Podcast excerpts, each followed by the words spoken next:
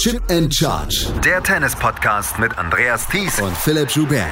Auf meinsportpodcast.de. Ein klares Viertelfinale bei den Damen. Ein kämpferisches Viertelfinale bei den Damen. Ein lang. Nein, lang. Nein, nein, ich fange nochmal an. Entschuldigung, nein, nein. Ein klares Viertelfinale jeweils bei Damen und Herren. Ein großer Kampf jeweils bei Damen und Herren bei den Viertelfinals heute. Das war dann ein sehr abwechslungsreicher Tag, den wir erlebt haben. Und wir kennen jetzt alle Halbfinalistinnen und alle Halbfinalisten in den Einzelwettbewerben. Herzlich willkommen zu einem neuen Daily hier von Chip in Charge auf meinsportpodcast.de zu den Australian Open. Mein Name ist Andreas Thies, natürlich wieder mit dabei, Philipp Schubert. Hallo Philipp. Hallo Andreas. Ja, abwechslungsreich, glaube ich, trifft es.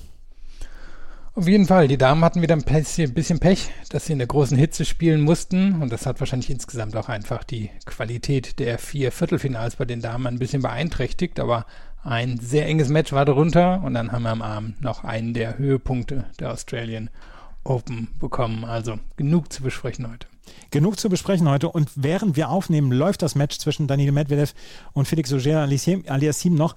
Ähm, wir nehmen es gleich rein, aber da es noch läuft und ähm, wir jetzt nicht noch warten können, haben wir gesagt, dann nehmen wir erstmal das andere Herrenmatch, was es heute gegeben hat. Und das war dann eher unspektakulär, beziehungsweise das, was spektakulär war, war die Leistung von Stefanos Tsitsipas. 6 zu 3, 6 zu 4, 6 zu 2 heißt es am Ende für den Griechen dem wir das so, und da müssen wir, glaube ich, alle ehrlich sein, vorher nicht zugetraut haben. Er hatte vor Weihnachten noch eine Ellbogenoperation. Und der Operateur, das sagte er im On-Court-Interview, habe ihm gesagt, naja, Australien wird nichts. Es wurde was. Und wir haben in den ersten Runden immer noch gerätselt, wie ist wohl seine Form. Philipp, wir können nach diesem Halbfinale sagen, um seine Form müssen wir uns erstmal keine Gedanken machen. Nee, das war sehr gut und das war vor allem sehr effizient. Er hat im ganzen Match vier Break-Chancen, die nutzt er. Er lässt keine einzige Breakchance zu. Er dominiert von der Grundlinie. Er schlägt gut auf. Das war eine ziemlich perfekte Leistung gegen den Sinner, bei dem man dann sagen muss, der hat jetzt keinen Ausweg so richtig gefunden und auch nicht so viel Verschiedenes probiert, aber ist halt auch komplett von Tsitsipas dominiert worden. Und das ist dann so eine der Stunden, wo man nochmal erinnert wird, warum Tsitsipas am Ende dann doch irgendwie so zu diesen neuen Big Four gehört. Er war am Ende des letzten Jahres auch nur so 200 Punkte in der Weltrangliste hinter Zverev. Das konnte man vergessen, weil er in der zweiten Jahreshälfte nicht mehr so viel zusammengespielt hat. Aber dann erinnern wir uns an die Sandplatzsaison des letzten Jahres, wo er ja wirklich dominant war. Und das hat dann heute wieder daran erinnert. Also, das war eine richtig gute Leistung. Das war die beste Leistung seit den ersten beiden Sätzen gegen Novak Djokovic im Finale der French Open. Ich glaube, so weit können wir uns aus dem Fenster lehnen, weil ich habe seine Ergebnisse nochmal nachgeguckt und da war nichts bei, wo ich jetzt sagen würde, ach ja, genau das Match oder so. Diese zwei Sätze, die ersten zwei Sätze gegen, ähm, dann, äh, gegen Novak Djokovic, dann auch das Halbfinale gegen Alexander Zverev damals, das waren die letzten Matches, die er auf wirklich extrem hohem Niveau geführt hatte. Dann hatte er ja auch schon Ellbogenschmerzen und dann lief nicht mehr alles so zusammen. Und dann musste er am Ende dann ja auch die OP machen, kam dann einmal zu schnell zurück, musste dann nochmal wieder zurückziehen etc. Und das hier heute war vielleicht dann auch so eine Befreiung für ihn, weil auch er, glaube ich, wusste nicht so richtig, wo er war. Und dass er Yannick Sinner heute nach allen Regeln der Kunst auseinandergenommen hat, Yannick Sinner, der hier ein gutes Turnier bislang gespielt hatte, das, glaube ich, ist etwas, was ihm unglaublich viel Selbstvertrauen bereiten müsste. Vor allem, weil Sinner natürlich aus der Generation darunter ist. Sinner ist jetzt nicht irgendwie ein 28-Jähriger oder ein 32-Jähriger, der nicht viel damit zu tun haben wird, welche großen Titel Tsitsipas in der Zukunft gewinnt, sondern Sinner wird einer seiner Hauptkonkurrenten sein. Und ist aber noch ein paar Jahre jünger. Also da, da steht natürlich schon ein bisschen was auf dem Spiel, auch so ein bisschen Ehre auf dem Spiel. Und die hat Tsitsipas hier heute für seine Generation absolut verteidigt. Also wir haben schon, oder ich habe es gerade schon gesagt, es war wirklich eine, eine sehr effiziente Leistung. Break sofort im ersten Satz, Break sofort im zweiten Satz, Break sofort im dritten Satz. Also sofort für mich entweder im ersten oder zweiten Aufschlagspiel von Sinner. Und er hat wirklich jeweils nur eine Chance gebraucht. Und da war ein bisschen Hilfe von Sinner drin. Zweimal war ein Misshit beim ersten und beim zweiten Break. Aber die Misshits kamen auch zustande, weil Tsitsipas eben unglaublichen Druck aufgebaut hat. Tsitsipas sehr tief gespielt, sehr viel Wucht drin gehabt, Spin drin gehabt, konnte die Linie entlang gehen, konnte Cross gehen. Also da war wirklich heute sehr wenig in den, ja, in den, in den Grundschlingen man denken würde, wow, das hat heute, heute nicht gesessen. Und Sinner hat gar nicht so schlecht serviert. Sinner, das ist ja so ein bisschen seine, seine vielleicht noch einzige Schwäche. Aber bei den längeren Punkten hat er heute klar den kürzeren gegen Tsitsipas gezogen. Und das würde man ja jetzt nicht unbedingt denken, weil Sinner auch so eine Maschine von der Grundlinie sein kann. Aber da hat er heute wenig Zeit verbracht, denn Tsitsipas hat ihn weggedrängt und eben richtig Gas gegeben. Was mich so beeindruckt hat an Tsitsipas heute war die Präzision in seinen Schlägen und vor allen Dingen die Erfolgsaussichten mit seinen Schlägen. Er hat nach dem zweiten Aufschlag hat er 60 Prozent der Punkte gemacht. Also 25 Mal brauchte er den zweiten Aufschlag im gesamten Match. 15 Mal hat er davon den Punkt gemacht. 60 Prozent der Punkte zu machen nach dem zweiten Aufschlag ist wirklich richtig, richtig gut. Dazu hat er äh, mit seiner Vorhand heute kaum Schwächen gehabt. Er hat zwar 28 Unforced Errors, aber das fühlte sich viel weniger an. Und ich habe, ich habe das Gefühl gehabt, da haben sie da irgendwie welche doppelt gezählt, weil das sah über die großen großen Teil dieses Matches sah es einfach so aus, als würde er keine Fehler machen. Und ähm, die Rückhand, die ja zwischendurch auch so ein bisschen anfällig ist, dadurch, dass sie dann auch nur einhändig ist, dass er zwischendurch mal ja öfter mal Rahmentreffer etc. hat. Auch das war heute nicht dabei. Er hat die Rückhand durchgezogen und das war ähm, verdammt stark. Er hat keine Unforced Error beim, beim Return gemacht. Also er hat den Ball immer wieder reinbekommen und hat am Ende 16 Punkte mehr gemacht als, ähm, als Yannick Sinner. Das hört sich nicht so viel an, ist aber über drei Sätze einfach eine ganze Menge und ist dann am Ende das Ausschlaggebende, warum, ähm, ja, warum Stefanos Tsitsipas dieses Match gewonnen hat. Es, insgesamt war es eine beeindruckende Leistung heute. Um das nochmal zu unterstreichen, hört sich nicht viel an. Die aller, allerbesten Spieler und Spielerinnen auf der Tour gewinnen sowas wie 53, 54 Prozent der Punkte über ein Jahr gesehen. Also das, das ist so der Durchschnitt. Und wenn man darüber hinaus ist, klar, das kann mal in einem Match passieren, passiert es aber nicht so häufig gegen Gegner von der Güteklasse wie Sinner. Und auf den, glaube ich, müssen wir gleich schon nochmal gucken, wie wir das Ganze einordnen. Aber es war erstmal eine Ansage von Tsitsipas. Und das hat er ja eigentlich in den letzten Jahren auch wieder, immer mal wieder hier geschafft. Hier war sein allererster wirklich großer Sieg damals gegen Federer. Dann hat er hier im letzten Jahr Nadal besiegt, wo er das Match umgedreht hat. Dann ein relativ schwaches Halbfinale gespielt gegen Medvedev, aber da, da hat er sich jeweils so ein bisschen naja, den Schwung fürs Jahr geholt. Und im letzten Jahr war er dann ja auch in den ersten sechs Monaten derjenige Spieler, der die meisten Matches gewonnen hat. Also er, er baut sich das so auf. Und warum kann er sich so aufbauen? Weil er natürlich so ein starkes Surf hat und warum wackelt er manchmal? Weil sein Return wirklich nicht so schwach ist, äh, nicht so gut ist im Vergleich zur absoluten Spitze. Und da, da hast du ja auch gerade völlig richtigerweise angesprochen, da hat er ähm, heute quasi keine Fehler gemacht. Und das, das ist vielleicht, was für ihn am beruhigendsten ist, dass er in der Lage war, gegen einen guten Service-Spieler wie Sinner das hinzubekommen. Stefanos Tsitsipas steht in diesem Halbfinale und wir können sagen, das haben wir so nicht erwartet in dieser Form, dass er dieses ähm, Viertelfinale so gewinnen würde. Er hatte seine Probleme in den ersten Runden. Michael Mehr in der ersten Runde, das war kein Problem, aber Stefan, äh, Sebastian Baez und Benoit Paire, das war in vier Sätzen. Dann dieses wirklich enge Match gegen Taylor Fritz im Achtelfinale, wo er dann auch gewackelt hat etc. Das war alles nicht so abzusehen in dieser Form. Und dass er das dann jetzt gewinnt, das muss ihm einen solchen Selbstvertrauensboost geben. Und was er dann ja auch gesagt hat im On-Court-Interview, dass er gesagt hat, ja, ich habe meinen, ich hab meinen ähm, Arzt dann eines Besseren belehrt und ich bin jetzt da. Ich glaube, er kann wirklich erhobenen Hauptes in dieses Halbfinale gehen gegen einen Spieler, der auch äh, durchaus ein paar Meilen jetzt schon auf dem Tacho hatte bei diesem Turnier. Ja, und ich meine, es wäre jetzt ja irgendwie fast eine Ironie der Geschichte, wenn er hier zum ersten Mal ein, ein Grand Slam-Turnier gewinnen würde. Und ich denke, er wäre sehr so oder so, egal wer auf der anderen Seite kommen würde, der Favoriten im Finale, sowohl gegen Nadal, da hat er einfach mehr Power mittlerweile, als auch gegen Berrettini, da hat er einfach mehr Variabilität. Also an sich geht es nur noch darum, das Halbfinale zu überstehen. Das Halbfinale. nur das, noch. Das muss ich ja. vielleicht. Das, das, hört sich jetzt so nonchalant an. Er würde jetzt nicht die beiden anderen würde jetzt nicht locker wegservieren in dem Finale, aber er würde als Favorit reingehen aus meiner Sicht.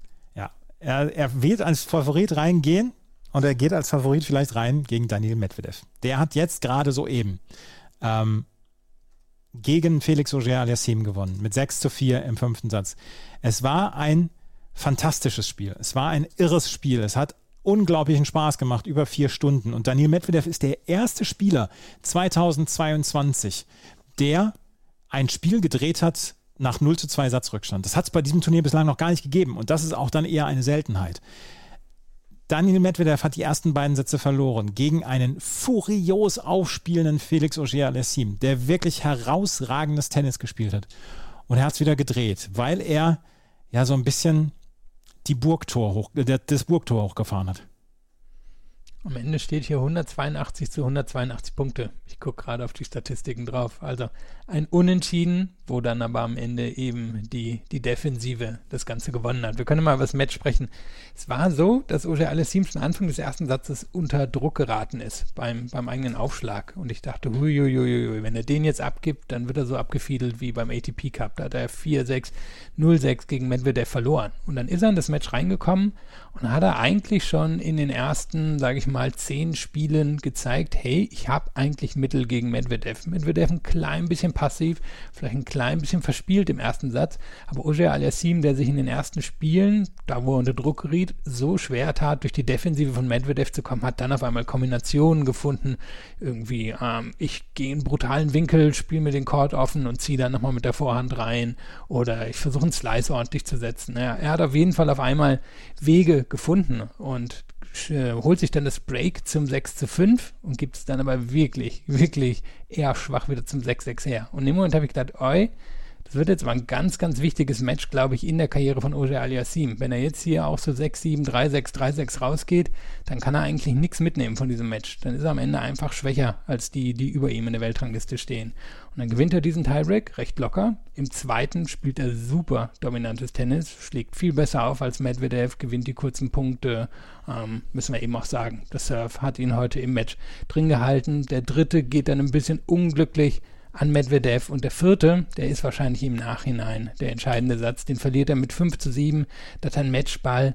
Da dominiert er auch wirklich die kurzen Punkte gegen Medvedev und gibt es dann den längeren Ballwechsel her. Und das ist ja genau das, was du gerade mit der Burgtor gesagt hast. Die längeren Ballwechsel, da hat sich Oje Aliassim dann komplett die Zähne ausgebissen an Medvedev. Und da, da wird er sich wahrscheinlich nachher drüber ärgern, dass er den nicht rüberbringen konnte. Oder er sagt, naja gut, deswegen ist Medvedev wahrscheinlich im Moment der beste Spieler der Welt.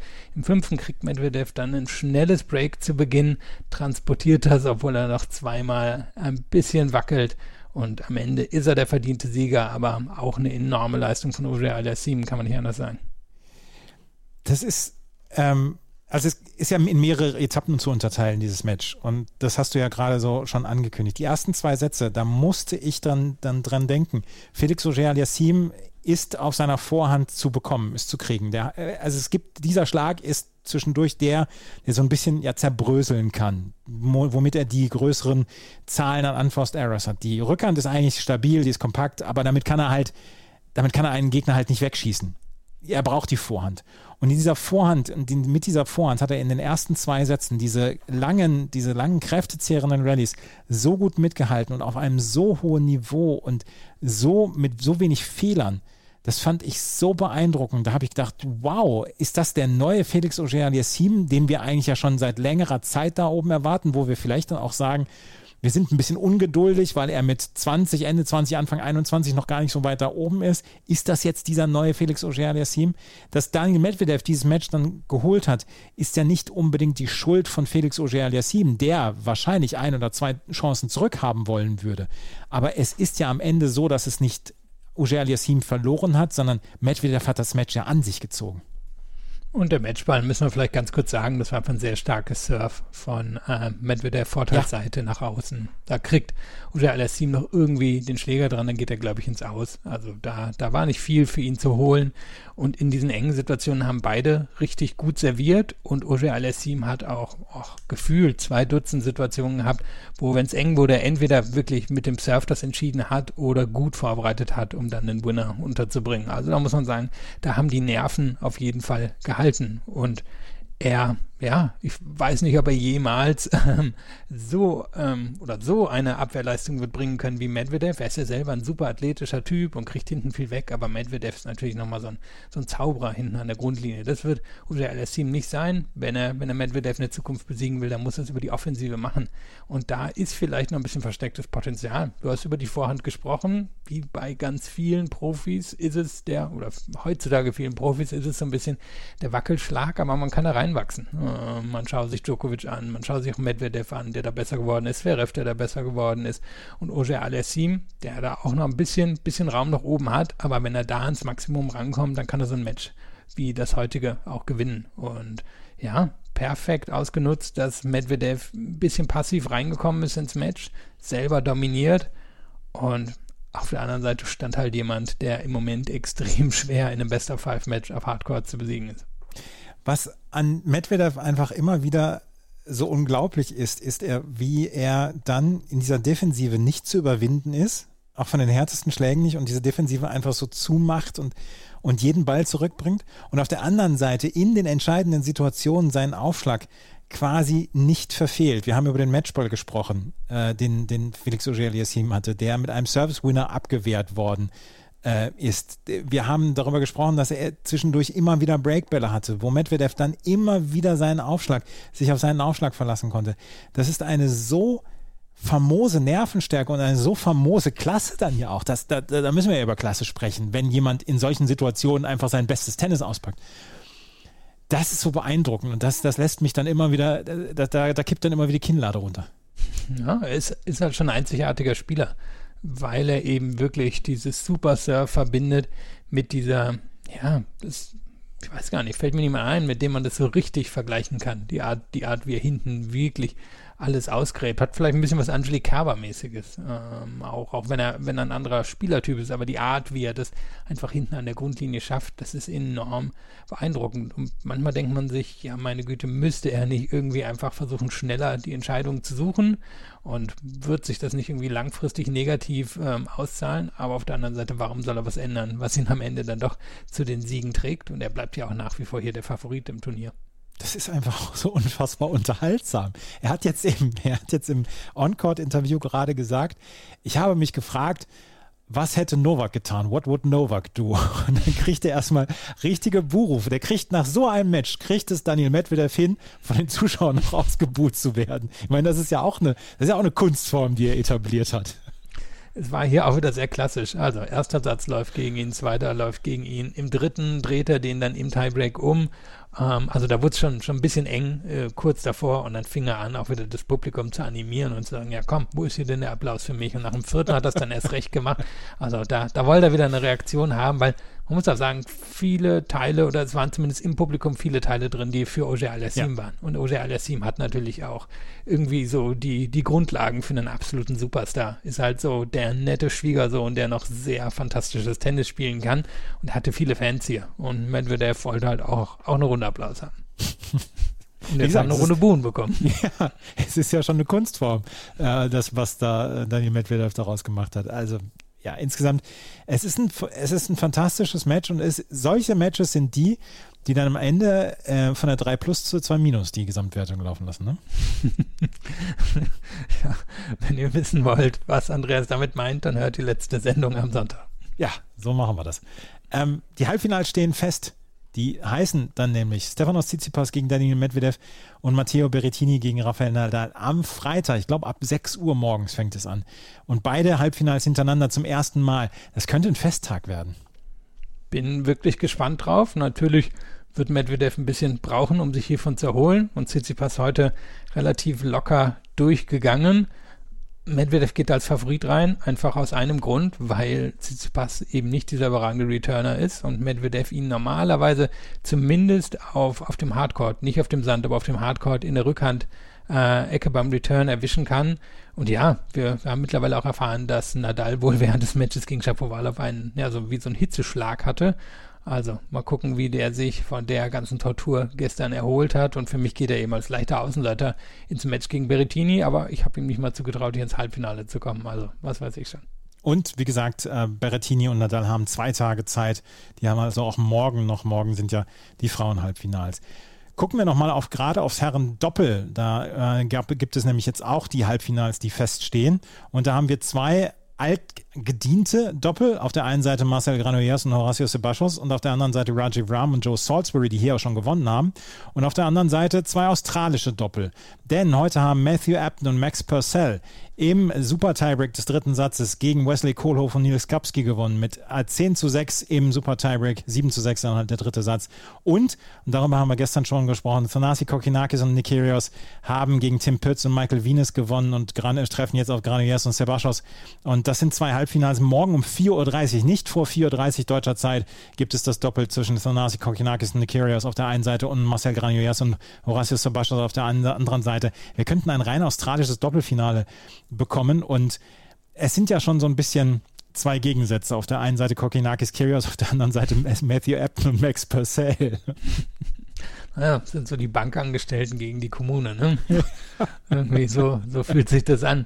Ähm, Kokenakis Kills werden morgen, glaube ich, auf eine andere Art gefordert als in ihren vorherigen Matches, weil Granollers, Sebastos setzen ja nicht darauf, irgendwie mit Surf zu dominieren, sondern das, das sind beides wirklich so ein bisschen, also so auch äh, von der Art her eher so Künstler von der Grundlinie, die Winkel finden, die Stops finden, die sich Gegner ausgucken, die taktisch einfach beide richtig gut drauf sind. Also da bin ich gespannt, wie die mit Kokinakis Kyrgios umgehen. Ich kann mir vorstellen, die legen sich wirklich eine Taktik zurecht und dann im anderen Halbfinale Upton Purcell sind natürlich schon die klaren Außenseiter gegen Ram Salisbury, die einfach mittlerweile ein total abgeklärtes Doppel bei den Grand Slams sind und man muss allerdings rausstreichen, Upton Purcell hier gegen, naja, vielleicht das Formdoppel Kulhoff, Skapski gewonnen. Also chancenlos sind sie vermutlich nicht, aber Ram Salisbury sind auf der anderen Seite schon sehr, sehr seriös unterwegs in den letzten ein, anderthalb Jahren. Und die haben heute gegen Simone Bolelli und Fabio Fonini überhaupt nichts anbrennen lassen. Ich habe das Match gesehen heute Morgen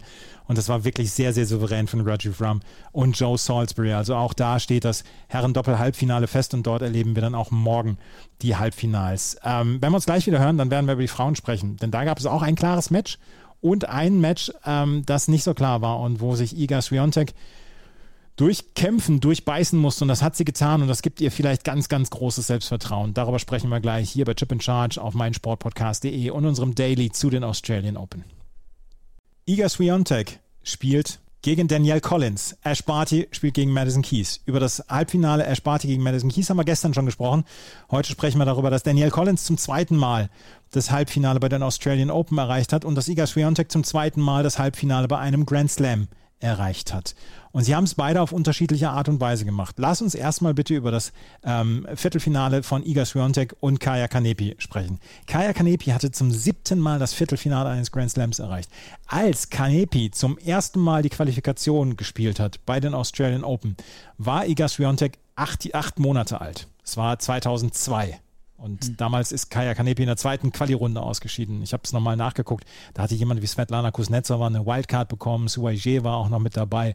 Ähm, also es war damals schon relativ prominent besetzt, diese Qualifikation. Aber Kaya Kanepi hatte zum siebten Mal dieses Viertelfinale erreicht und sie hat einfach sich in den letzten Jahren einen Namen erarbeitet erstmal Top Ten Spielerin bei diesen äh, Turnieren zu besiegen und zweitens sehr weit zu kommen. Es wäre ihr erstes Halbfinale gewesen und sie war ganz, ganz nah dran an diesem Halbfinale. Aber Iga Swiatek hat den Kopf aus der Schlinge gezogen, gewinnt mit 4 zu 6, 7 zu 6 und 6 zu 3.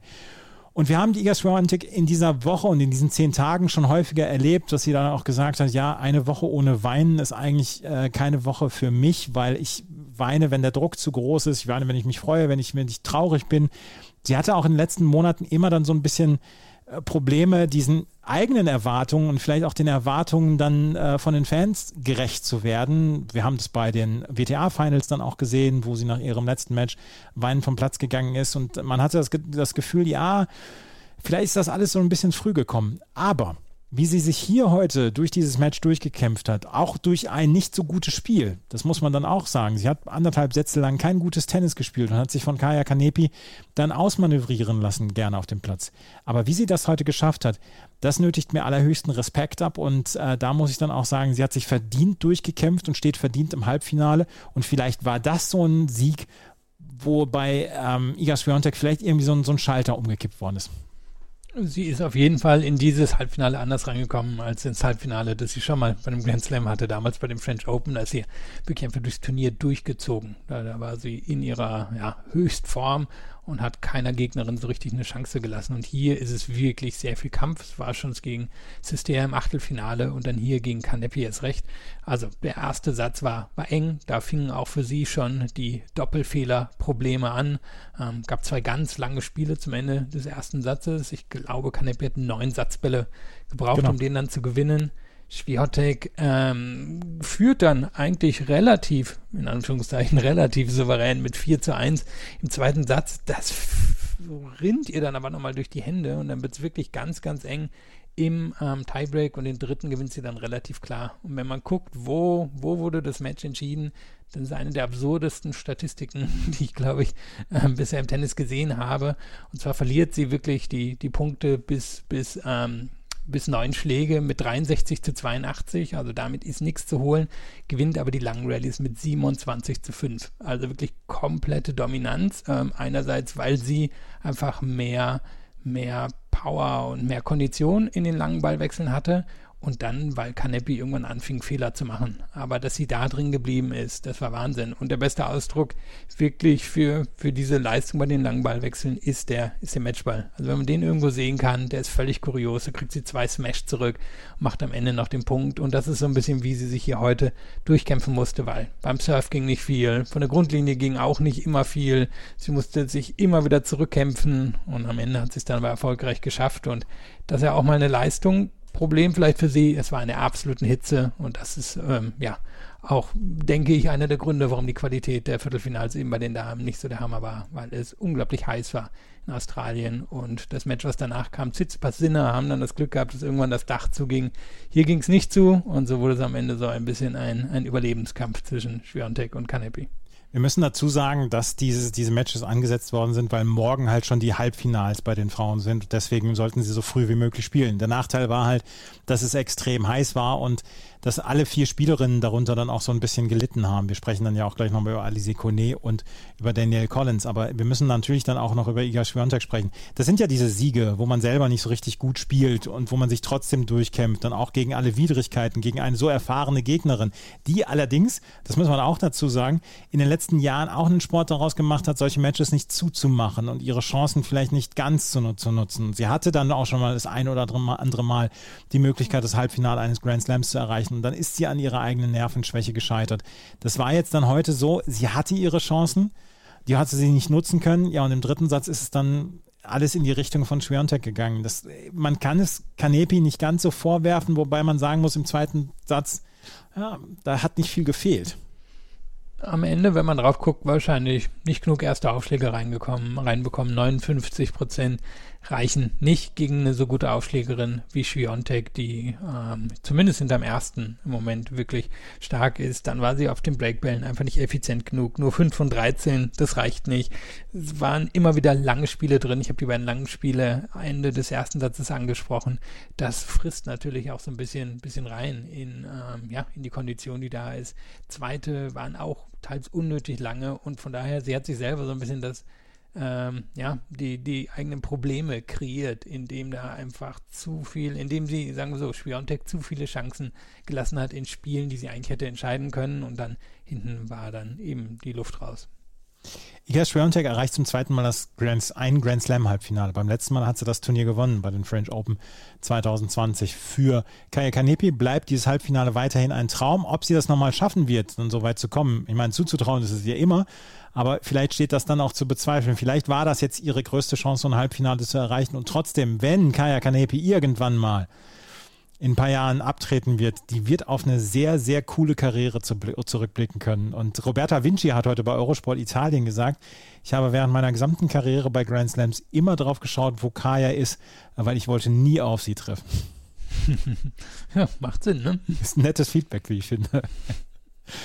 Ähm, das war das erste, also das war das zweite Viertelfinale, was wir heute erlebt haben. Das erste, das war dann eher unspektakulär, weil Alice Cornet hatte nicht mehr so richtig viel zuzusetzen gegen Danielle Collins, die in ihrem Danielle Collins Kriegerinnen-Modus ja so ein bisschen drin war. Der erste Satz war noch sehr, sehr knapp. Der war auch hochklassig. Danielle Collins gewann mit 7 zu 5. Und dann war ja die Gegenwehr so ein bisschen raus aus Alice Cornet. Dann kam sie dann auch so in diesen Modus, dass nichts mehr so richtig geklappt hat und dass die Kraft dann auch geschwunden ist. Sie hat in den letzten Tagen extrem viel spielen müssen und auch, auch unter extremen Bedingungen spielen müssen. Und dann war vielleicht dann auch so ein bisschen die Gegenwehr gebrochen. Danielle Collins zieht zum zweiten Mal nach 2019 in das Halbfinale der äh, Australian Open ein und steht ja verdient in diesem Halbfinale. Und damit habe ich auch nicht gerechnet. Vor allen Dingen nachdem ähm, Daniel Collins im letzten Jahr so viele Gesundheitsprobleme hatte, nicht so häufig spielen konnte, immer frühere Niederlagen hatte. Aber wir haben es ja schon mehrfach gesagt in diesen zwei Wochen, ähm, Australien liegt ihr auf jeden Fall. Und ihr Spiel ist natürlich auch darauf ausgelegt, solche, solche Läufe hinzulegen. Sie ist nie die super konstanteste, hatte, hatte einmal letztes Jahr zwei gute Wochen, wo sie zwei, ihre ersten zwei WTA-Turniere hintereinander gewonnen hat. Davon ab waren das wirklich, ähm, ja, unkonstante Leistungen. Hast schon angesprochen, ihre Gesundheitsprobleme, aber auch sonst war das ja in ihrer Karriere so.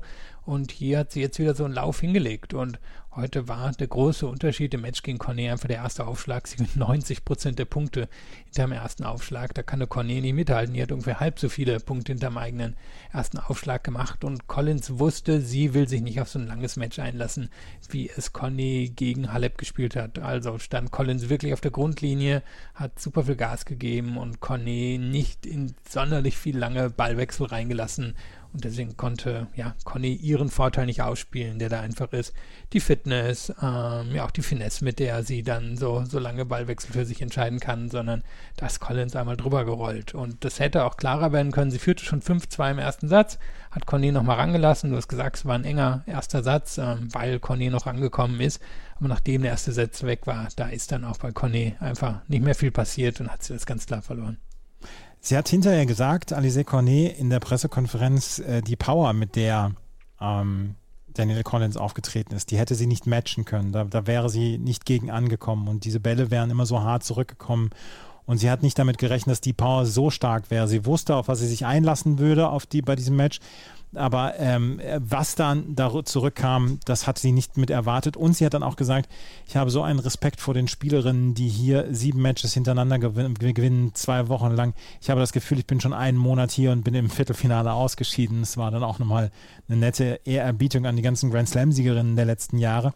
Alice Cornet hat zum ersten Mal das Viertelfinale eines Grand Slams erreicht. Und auch hier werden, werden wir die Frage stellen müssen, wird sie nochmal eins erreichen in ihrer Karriere? Aber sie hat jetzt endlich so ein bisschen diesen gordischen Knoten durchschlagen, ähm, na, die nicht über das Achtelfinale hinauszukommen. Sie hat das Viertelfinale erreicht. Sie sah heute in der Pressekonferenz aus wie eine Spielerin, die mit sich im Reinen war.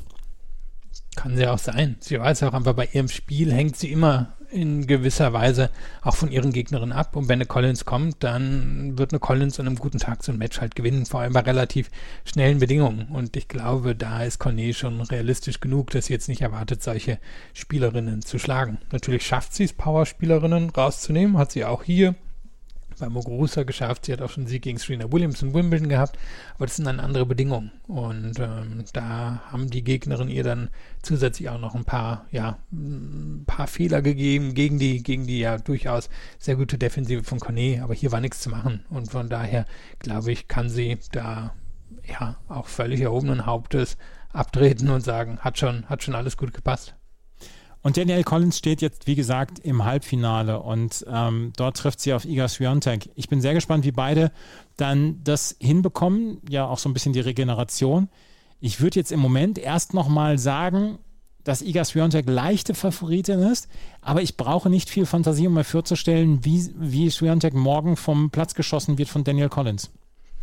Hängt wahrscheinlich auch davon ab, wie hat Schwiontek das jetzt verkraftet. Das waren heute wirklich drei Stunden gegen Kanepi, viele ähm, intensive Ballwechsel drin gewesen. Wenn sie sich erholt hat, dann sollte sie den Vorteil haben, einfach weil sie, ja ganz plump gesagt, die bessere Spielerin ist. Collins ist in besserer Form, aber sie ist die bessere Spielerin. Sie hat einen besseren Aufschlag noch als Collins. Sie ähm, ist kompletter von der Grundlinie. Sie ähm, kann Punkte noch einfacher beenden, als es Collins kann. Also von daher liegt eigentlich der natürliche Vorteil bei ihr. Aber wie du kann ich mir vorstellen, sagen wir, ihr fehlen 10, 15 Prozent morgen. Zweiter Aufschlag wird von Collins in die Einzelteile zerlegt, wie es hier schon anderen Spielerinnen gelungen ist. Und dann kann es auch schnell gegen sie gehen. Also warten wir mal ab, wie, wie fit sie am Ende ist. Wir werden morgen diese Matches erleben zwischen Daniel Collins und Iga Swiatek auf der einen Seite und dann dem anderen Match, was wir morgen dann erleben werden, Ash Barty gegen Madison Keys. Beides in der Night Session. Wir haben schon vor ein paar Wochen drüber gesprochen, als wir im normalen Podcast da waren, äh, haben wir schon gesagt, Mensch, das ist eine gute Idee. Wir können jetzt nochmal sagen, wir können den Organisatoren nur gratulieren, wie toll diese Planung jetzt ist. Morgen, morgen die beiden Halbfinals bei den Frauen in der Night Session. Davor noch Kyrgios Kokinakis gegen Ranoyas Sebastos und Dylan Alcott dann auch noch auf dem Court. Morgen äh, auf dem Center Court in der Rod Laver Arena. Sie, die Zuschauerinnen erleben morgen hintereinander Thanasi Kokinakis, Nick Kyrgios, Dylan Alcott und Ashley Barty. Heute war Australia Day. Morgen ist Australia Day Nummer zwei. Ja, das stimmt. Bin, bin auch gespannt drauf. Also ähm, ich hatte, hatte noch reingehört, weil ich ähm, mich gefragt hatte, wen wir eigentlich ins Finale getippt haben. Du könntest morgen den richtigen Finaltipp hinbekommen. Schwiontek gegen Barty. Ich hatte Schwiontek auch im Halbfinale abgesagt, sie verliert gegen Muguruza. Das wird jetzt nicht mehr passieren, aber du könntest einen Volltreffer landen. Ja, was soll ich sagen? Kann man mal so stehen lassen. Kann ne? man einfach mal so stehen lassen, ja. Das Damen-Doppel ähm, gibt es nämlich auch noch. Und da kennen wir auch die Halbfinalisten. Und da haben wir die ersten drei gesetzten äh, Doppel und ein absolutes Überraschungsdoppel. Anna Dani Danilina und Beatrice Haddad-Mahir. Die haben heute nämlich gegen Rebecca Peterson und Anastasia Potapova in drei Sätzen gewonnen. Beatrice Haddad-Mahir hatte man auch im Einzel Semi-Erfolg. Anna Danilina ist im Einzel noch nicht so in Erscheinung getreten. Die treffen jetzt im äh, Halbfinale auf Shuko Aoyama und Ina Shibahara. Und im anderen Halbfinale treffen sich natürlich mal wieder Barbora Krejcikova und Katerina Sinjakova, die hier an 1 gesetzt sind. Und Elise Mertens und Veronika Kudermetova. Ähm, Elise Mertens ohne Suwaje in diesem Turnier. Suwaje ist, glaube ich, verletzt. Ähm, deswegen ist sie nicht angetreten. Deswegen spielt äh, Elise Mertens mit Veronika Kudermetova. Es ist das Turnier, was Barbora Krejcikova und Katerina Sinjakova nur verlieren können, hat man das Gefühl. Weil sie sind schon sehr souverän hier. Auf jeden Fall.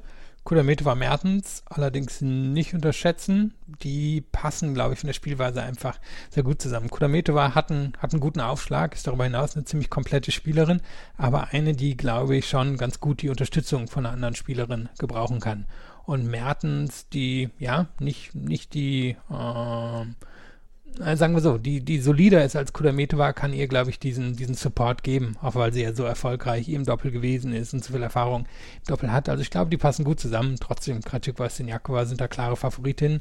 Und ja, mir geht's im zweiten Halbfinale auch so. Also Dani Linina, den Namen habe ich schon gelesen, aber habe nicht kein Bild im Kopf. Haddad Maya, hast gesagt, die war mal durchaus erfolgreich im Einzel, ist dann positiv ähm, auf, boah, ich weiß nicht mehr, ich glaube ein Wachstumshormon getestet Genau. worden. War eine Zeit lang raus, hat sich über die Challenger wieder nach oben gespielt, war ja hier auch im Einzel dabei. Ist eine Linkshänderin, die, die durchaus Umf in den Schlägen hat. Und Ayama, Shibahara, gut, die sind ja nun mittlerweile seit zwei, drei Jahren eins der besten Doppel auf der Tour. Absolut. Und wir werden natürlich auch in den nächsten Tagen noch einen Blick auf das Doppel haben und auf das Mixed. Das zweite Mixed-Halbfinale läuft in diesem Moment jetzt gerade. Also während wir aufnehmen, es ist 1 Uhr Ortszeit. Carlos Bernardes, der Schiedsrichter, hat die Mixed-Begegnung Radetzka Escobar und Forlis Kubler hat er mit Guten Morgen begrüßt am Netz und hat sich daraus auch schon Spaß gemacht. Und da gibt es im Moment noch das Mix. Da werden wir natürlich dann auch noch über das Finale sprechen in den nächsten Tagen. Morgen werden wir allerdings über die beiden Frauenhalbfinale sprechen und sicherlich über Kokinakis Kyrios dann äh, mit ihrem Doppel. Ja, da werden wir natürlich einen Blick drauf haben. Das war es für heute schon wieder mit dem neuen Podcast hier von Chip in Charge auf meinsportpodcast.de. Wenn euch das gefällt, was wir machen, freuen wir uns nach wie vor über Be- Bewertungen, Rezensionen auf iTunes und auf Spotify. Wir sind natürlich auch auf Spotify zu hören. Folgt uns bei Twitter, Instagram und Facebook und ansonsten können wir nur sagen, vielen Dank fürs Zuhören. Bis zum nächsten Mal. Auf Wiederhören. Chip and Charge. Der Tennis-Podcast mit Andreas Thies und Philipp Joubert auf meinsportpodcast.de.